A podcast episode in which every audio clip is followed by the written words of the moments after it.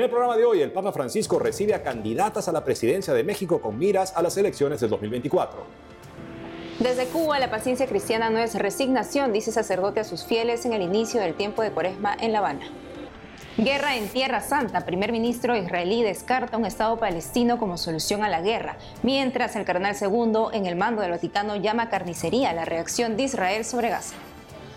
La Virgen viene a traer un gran regalo. Próximo estreno en Latinoamérica y Estados Unidos, Guadalupe, Madre de la Humanidad de Goya Producciones, vive este tiempo de penitencia de la mano de Santa María.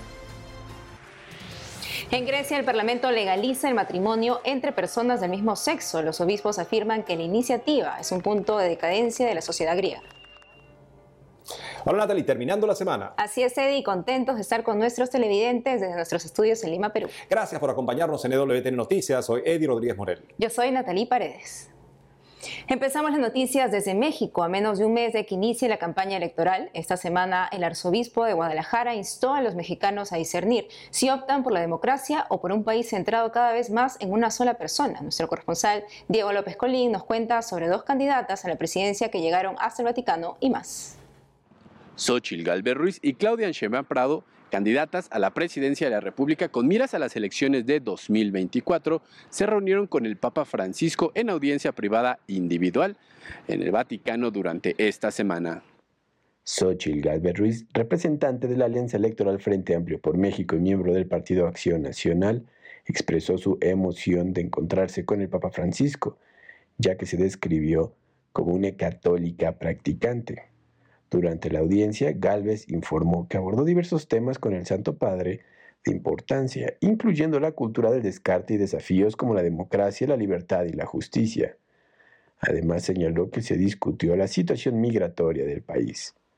Mientras tanto, Claudia Ancheu Pardo, candidata del partido Morena y líder de la coalición de izquierda Juntos Hacemos Historia, compartió a través de sus redes sociales su experiencia tras su encuentro con el Papa Francisco en la Casa Santa Marta describió la experiencia como una hora excepcional que nunca olvidaré. Elogiando la calidez y sencillez del Santo Padre, Chevo Pardo expresó su admiración por el pensamiento humanista del Papa Francisco y los valiosos consejos de vida que recibió durante la reunión. Más de 800 motos provenientes de diversos motoclubs de toda la República Mexicana se reunieron en la Basílica de Guadalupe. Entre los estruendosos motores, los peregrinos llevaban consigo las chamarras que los distinguían como motociclistas, pero también estandartes e imágenes de la Virgen de Guadalupe que los distinguen como católicos. Acompañados por sus familias, los motociclistas se reunieron para pedir protección divina durante sus viajes y travesías. Para muchos de ellos, esta peregrinación no solo es un acto de fe, sino también una oportunidad para fortalecer los lazos comunitarios y compartir su devoción con otros amantes de las motocicletas. Venimos a dar gracias a la Virgen de Guadalupe porque cada año nos deja seguir sumando kilómetros a nosotros los motociclistas y también a pedirle que nos siga cuidando para poder llegar otro año a darle gracias Y un año más de vida. El ambiente festivo y espiritual inundó los alrededores de la basílica mientras los participantes se unían en oración y reflexión ante la imagen de la Virgen de Guadalupe. Este evento, arraigado en la tradición de los motociclistas que asisten al templo en peregrinación desde hace 29 años, es un testimonio del compromiso de este grupo con su fe y su deseo de protección divina en sus viajes por las carreteras de México. La peregrinación a la Basílica de Guadalupe es un recordatorio de que incluso en medio de la velocidad y la adrenalina, la espiritualidad y la devoción ocupan un lugar importante en la vida de quienes comparten esta pasión por las dos ruedas. Ante la grave situación de violencia que se vive en el estado de Chiapas al sur de México, la diócesis de San Cristóbal de las Casas llamó a ofrecer el ayuno y la oración durante el tiempo de Cuaresma para pedirle a Dios por la paz en las comunidades. En un comunicado, Monseñor Rodrigo Aguilar Martínez expresó su preocupación ante las diferentes situaciones de violencia e inseguridad que vive el territorio. El obispo ha denunciado en diferentes ocasiones los azotes de violencia del crimen organizado en la frontera sur de México que intimidan a los pobladores e incluso los obligan a sumarse a sus filas. Frente a esta situación, Monseñor Aguilar convocó a vivir plenamente esta cuaresma. Además del ayuno y la oración, Monseñor Aguilar Martínez también anunció que todo lo que se recolecte durante la celebración de miércoles de ceniza en el territorio pastoral será destinado a apoyar a las familias desplazadas por causa de la violencia. que aproximadamente son 2.918 según datos del gobierno. En caso de querer ayudar a esta causa, Caritas recibe actualmente donaciones económicas y de enseres domésticos y de higiene personal. Reportó para EWTN Noticias, Diego López. Y ahora la información desde Cuba, donde la cuaresma se presenta como una invitación a trascender las cruces cotidianas en la isla. Nuestra corresponsal nos cuenta cómo inicia este tiempo litúrgico en La Habana. Veamos.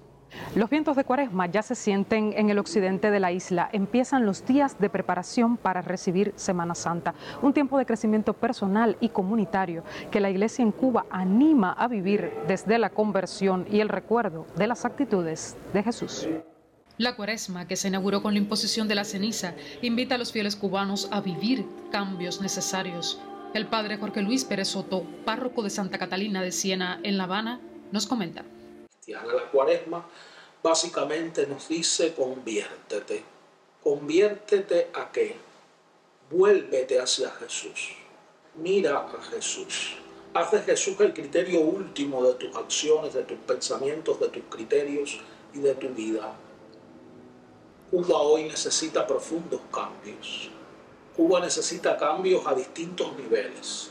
Necesita cambios sociales, necesita cambios políticos, necesita cambios económicos, necesita cambios verdaderos que puedan dotar de esperanza secular a un pueblo que la necesita mucho. La cuaresma nos viene a recordar que el más importante de todos los cambios, sin el cual los otros cambios son prácticamente imposibles, es el cambio del corazón. Además del ayuno, la penitencia y la oración, existen otras claves cuaresmales que vienen muy a tono con la actual realidad cubana. Pero lo más importante de estos tres caminos no son las obras concretas, lo más importante es el espíritu con el que se viva. San Agustín decía, Dios ha prometido que siempre que te arrepientas y vuelvas a Él, Él te va a perdonar. Pero no ha prometido que te va a entregar un día más para que puedas arrepentirte. Entonces la cuaresma nos pone delante de, nuestra radical necesidad de Dios y de nuestra radical necesidad del prójimo. Nos necesitamos. ¿Cuánto nos necesitamos en la Cuba de hoy? ¿Cuánto necesitamos que la caridad sea práctica, efectiva, desde el salir de nosotros mismos y desde nuestra propia pobreza, desde nuestra propia necesidad, ayudar al que lo necesita y a esas otras formas altísimas de caridad, que son caridad política también, que son decir la verdad, defender la justicia, eh, demandar lo que es adecuado, justo y necesario para todos. Asumir con paciencia los defectos del prójimo asumir con paciencia las propias cruces cotidianas de las que a veces está tan abundante hoy el medio en que vivimos. Asumirlo con paciencia, que no es resignación. La paciencia cristiana no es resignación. La resignación es dejar pasar. La paciencia cristiana implica un compromiso activo por transformar todo lo que pueda ser transformado para mí. Y nada de esto se podrá hacer bien si no estamos unidos al Señor. Porque es unidos al Señor donde aprendemos el amor porque es unidos al Señor donde aprendemos la misericordia, porque es unidos al Señor donde aprendemos la compasión, es unidos a Él en oración donde nuestra vida encuentra sentido, raíz y fundamento. Las comunidades cristianas en Cuba se enfocan durante los próximos 40 días en practicar buenas obras y prepararse espiritualmente. Ellas forman parte de un pueblo que precisa acoger la verdad y el Evangelio, sanar personal y socialmente, camino que necesita una iglesia cercana y encarnada. En La Habana, Cuba, Rachel 10, EWTN Noticias. Ahora le contamos lo último de la guerra en Tierra Santa y qué dice la iglesia. Palestinos en cama se alinean en los pasillos del hospital Nasser en Gaza, luego de un ataque de las fuerzas israelíes el jueves 15 de febrero. La incursión mató a un paciente e hirió a otros seis dentro del complejo. El ejército israelí dijo que se trataba de una operación en busca de los restos de los rehenes tomados por Hamas, que suponen están dentro del hospital. Antes del ataque, varios gazatíes tuvieron que abandonar el hospital Nasser. Estaba en la escuela Beid al-Magdis, frente al Hospital Nasser. Nunca salimos. Cualquiera que saliera de la puerta de la escuela o llegara a Nasser sería disparado directamente por un francotirador. La situación fue muy trágica. En la escuela donde estuve había una persona que murió ante nuestros ojos en medio del patio de la escuela. Su familia lo enterró al lado de la escuela.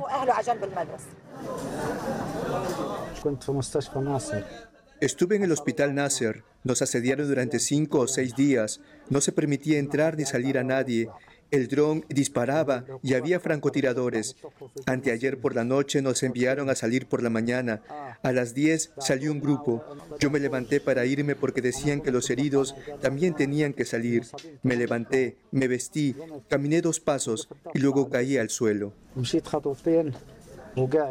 Mientras en Israel familiares de rehenes protestaron frente a la sede del ejército y del Ministerio de Defensa en Tel Aviv, exigieron al primer ministro que negocie un alto al fuego en Gaza.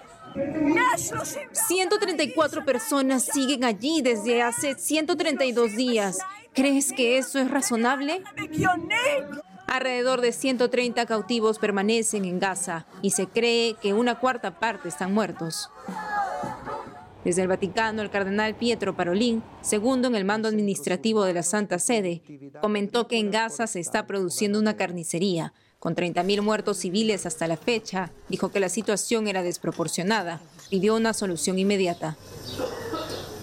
Tras una conversación telefónica con el presidente de Estados Unidos, Benjamín Netanyahu, reiteró esta semana que Israel seguirá oponiéndose al reconocimiento de un Estado palestino como solución a la guerra.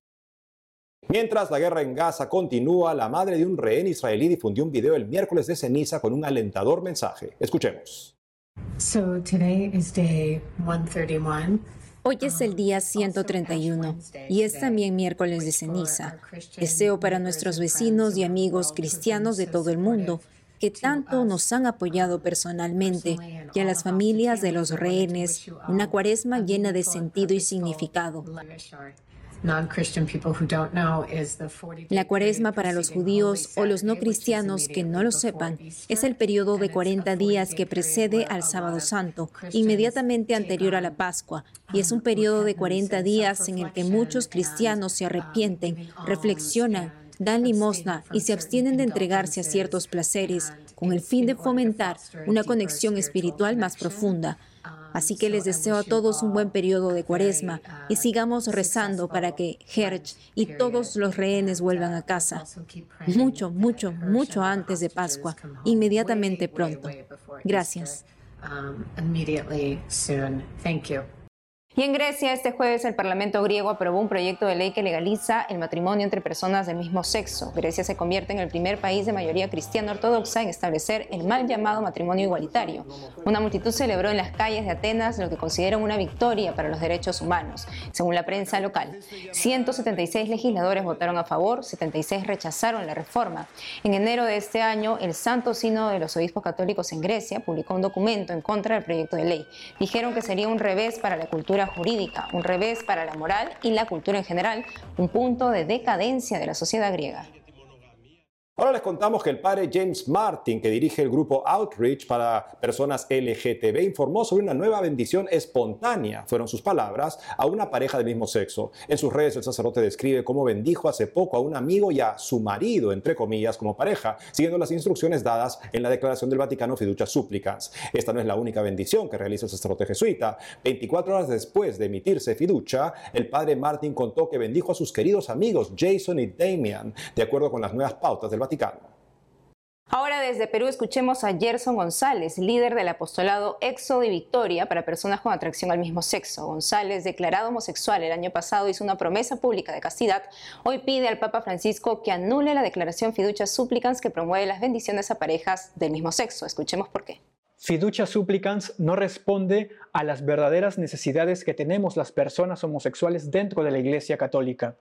Nosotros necesitamos que los miembros de la Iglesia nos presenten el verdadero rostro de la Iglesia, el gozoso mensaje de Jesucristo para nosotros, que se nos muestre el Evangelio completo, que se nos anuncie nuestro llamado a la santidad, que nos invite a vivir la virtud de la castidad, que en nuestra condición implica vivir nuestra tendencia homosexual en celibato, y que con la gracia de Dios por supuesto que es posible. Necesitamos que los miembros de la iglesia nos alienten, nos acompañen, nos ayuden, que oren por nosotros, que los sacerdotes nos administren los sacramentos, que nos acompañen con la oración de intercesión, que nos animen a vivir una vida ordenada según el plan de Dios, porque es así como podremos experimentar la verdadera alegría.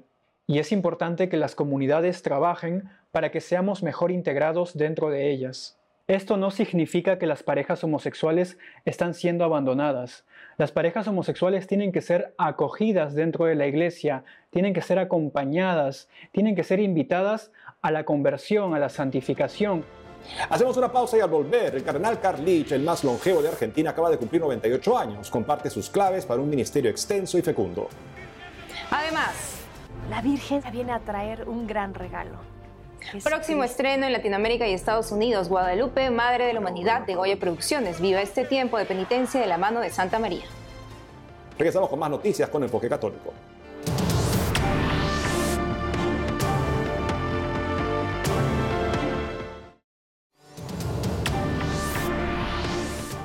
El cardenal Stanislao Karlich, el miembro más longevo del episcopado argentino y el segundo cardenal más longevo del mundo, cumplió el último 7 de febrero 98 años. Conozcamos en la siguiente nota algunas de sus claves para un ministerio extenso y fecundo. El 7 de febrero, rodeado de sus hermanos obispos en su casa de Aldea María Luisa, a solo 20 kilómetros de la ciudad de Paraná, en Argentina, el cardenal Stanislao Esteban Karlich cumplió 98 años de vida 69 de ellos dedicados al sacerdocio. Con la ayuda de las hermanas benedictinas, el cardenal Karlich se alista para celebrar la Santa Misa en la capilla del monasterio Nuestra Señora del Paraná, donde residen. Su movilidad y su visión son reducidas y su memoria frágil. Por eso, durante la celebración de la misa, el cardenal es ayudado para llegar al altar, donde una de las hermanas le indica los pasos a seguir y coloca una lámpara muy cerca del misal para que el purpurado alcance a leer. Sin embargo, hay un momento de total lucidez y claridad, la consagración. Allí el cardenal Karlich no requiere de ninguna ayuda. No hay olvidos, no hay ausencias, solo una conexión profunda con el misterio de la Eucaristía, la clave de su vida y de su sacerdocio. Entrevistado por Así Prensa en diciembre del año pasado, en el marco de su 69 aniversario sacerdotal, el cardenal Karlich contó la importancia de la Eucaristía para el misterio presbiteral. La Eucaristía cotidiana. La clave de todo. Yo debería ser gran consejo. La Eucaristía. Y en la Eucaristía todo lo que ello significa. Por supuesto, entonces, eh, significa la, este, eh, la cercanía de la Virgen, la cercanía de la, de,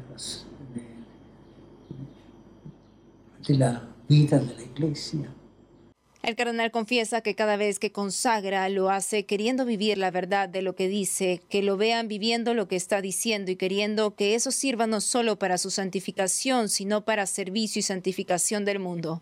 No, no tengo otra, otra razón de lo que soy, sino una participación del misterio del sacerdocio de Jesús.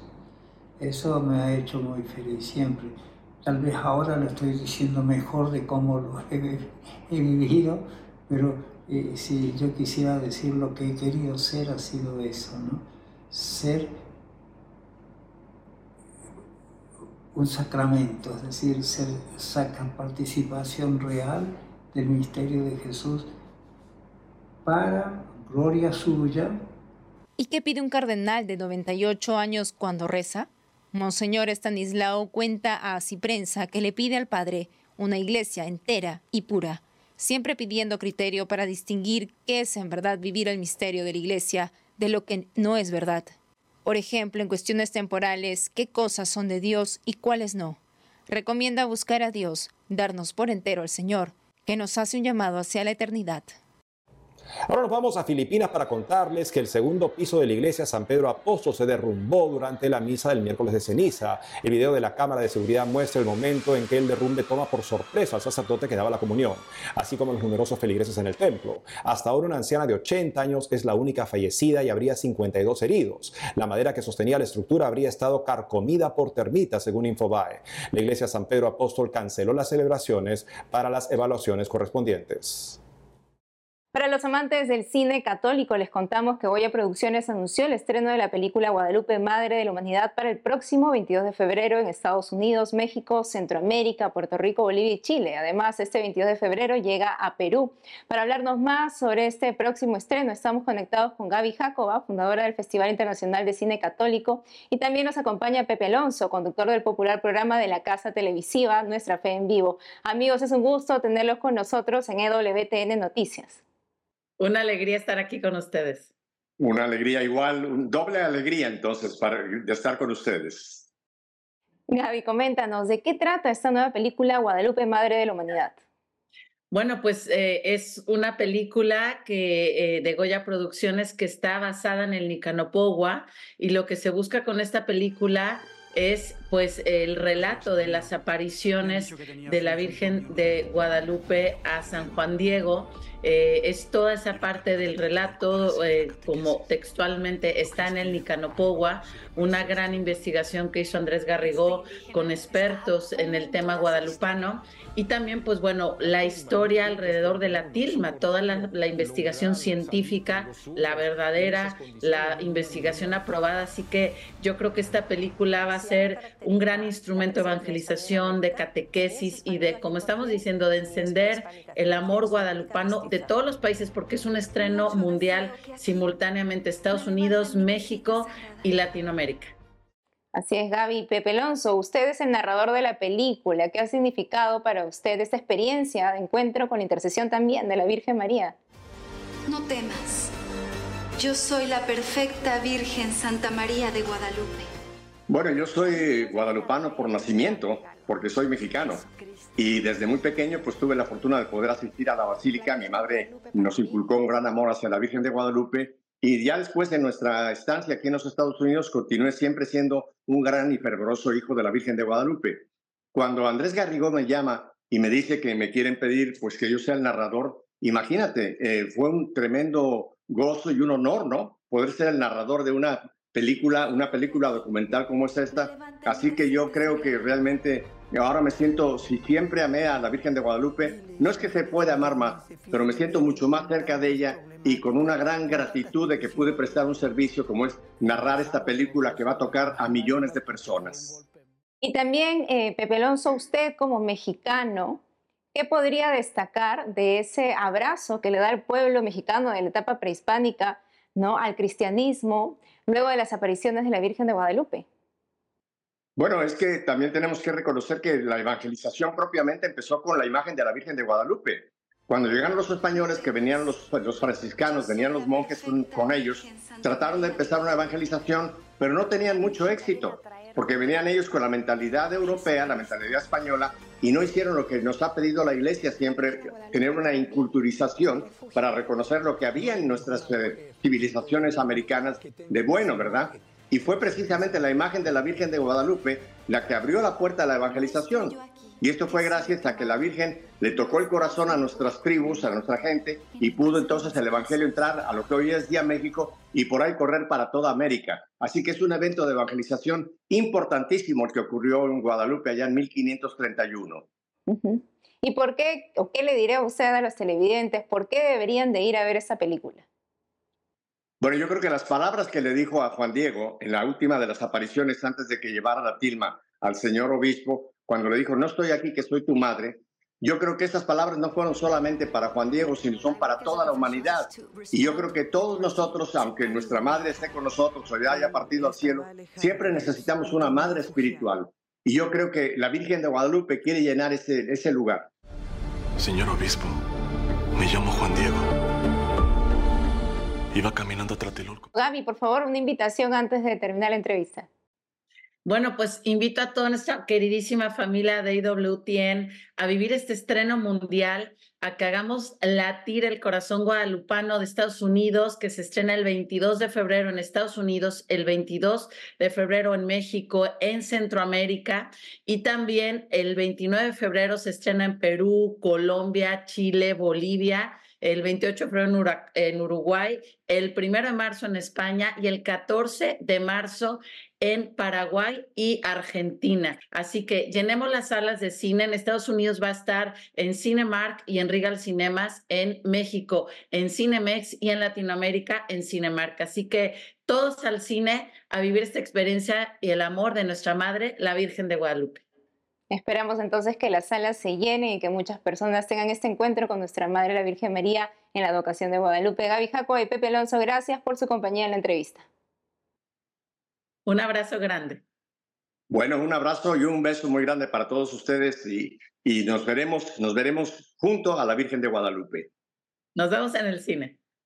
Nos despedimos con un adelanto del estreno esperado Guadalupe, Madre de la Humanidad, de Goya Producciones. Pronto en Latinoamérica y Estados Unidos. Hasta el lunes.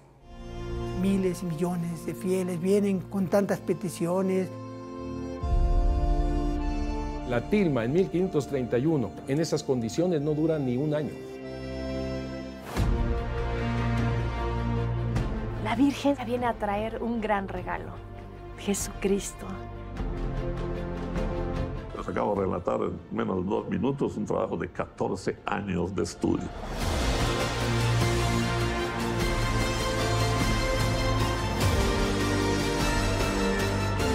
La Virgen de Guadalupe para mí es mi refugio. ¡La Virgen de Guadalupe! ¡La Virgen de Guadalupe!